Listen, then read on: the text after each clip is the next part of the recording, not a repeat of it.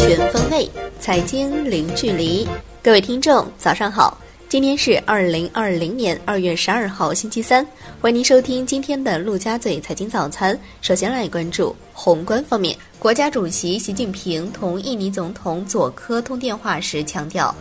我们有能力、有信心、有把握。既要彻底战胜疫情，还要完成既定经济社会发展目标任务。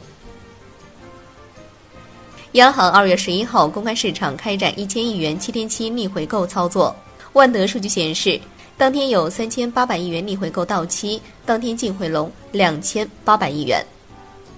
钟南山院士表示，目前还无法预测疫情拐点，但峰值应该在二月中下旬出现。拐点要看两次返程情况。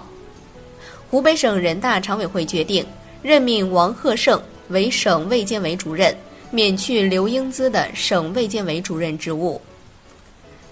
世卫组织将新型冠状病毒命名为 COVID 幺九。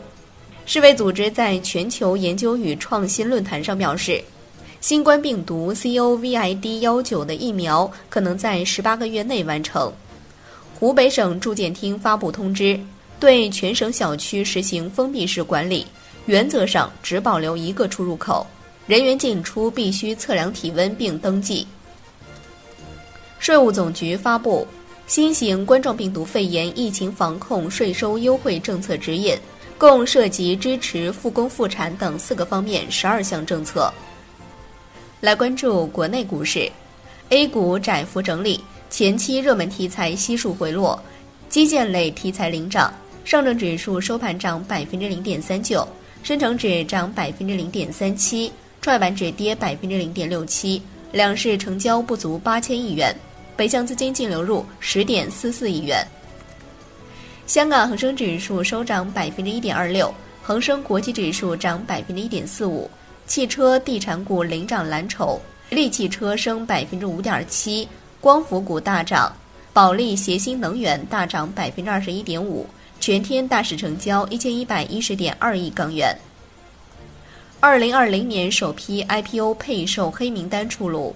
中证协公告将一百零四个股票配售对象列入黑名单，包括华信信托、新洲集团、四方电器、三安集团、广弘资产、裕光金铅集团。富邦投资等旗下自营账户。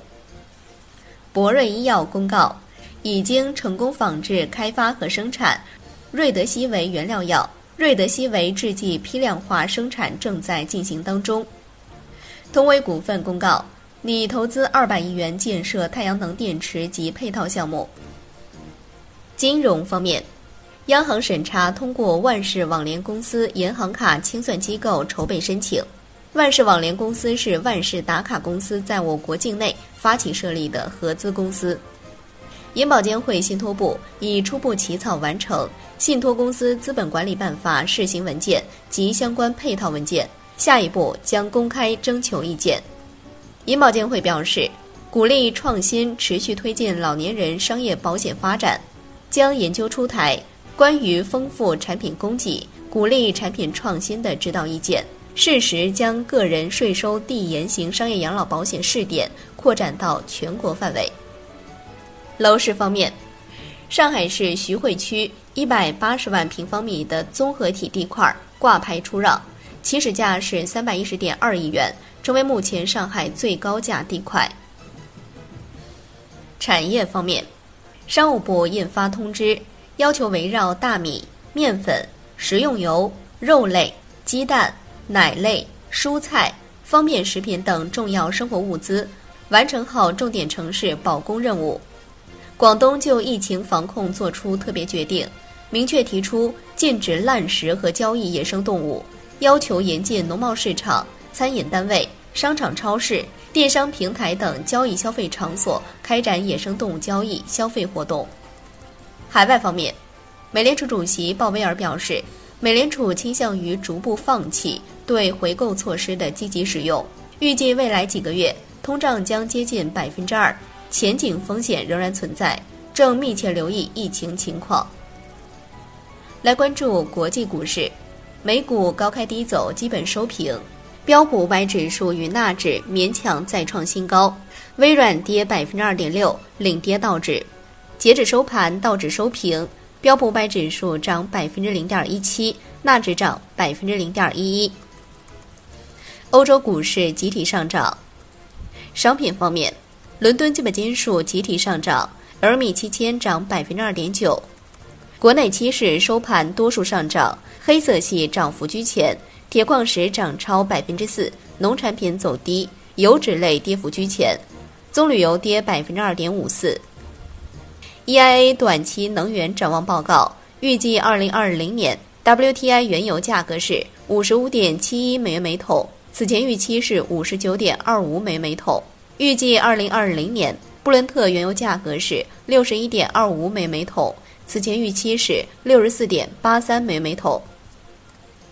债券方面，国债期货全线明显收跌，十年期主力合约跌百分之零点三六，银行间现券收益率上行四到五个基点，央行转净回笼，但资金面宽松，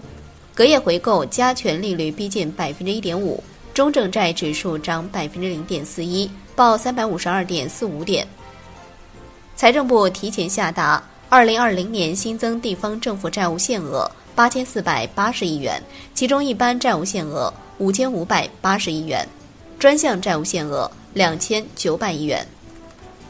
最后来关注外汇方面，在人民币对美元十六点三十分收盘价报六点九七七五，较上一交易日涨七十八个基点。人民币对美元均价调变三十四个基点，报六点九八九七。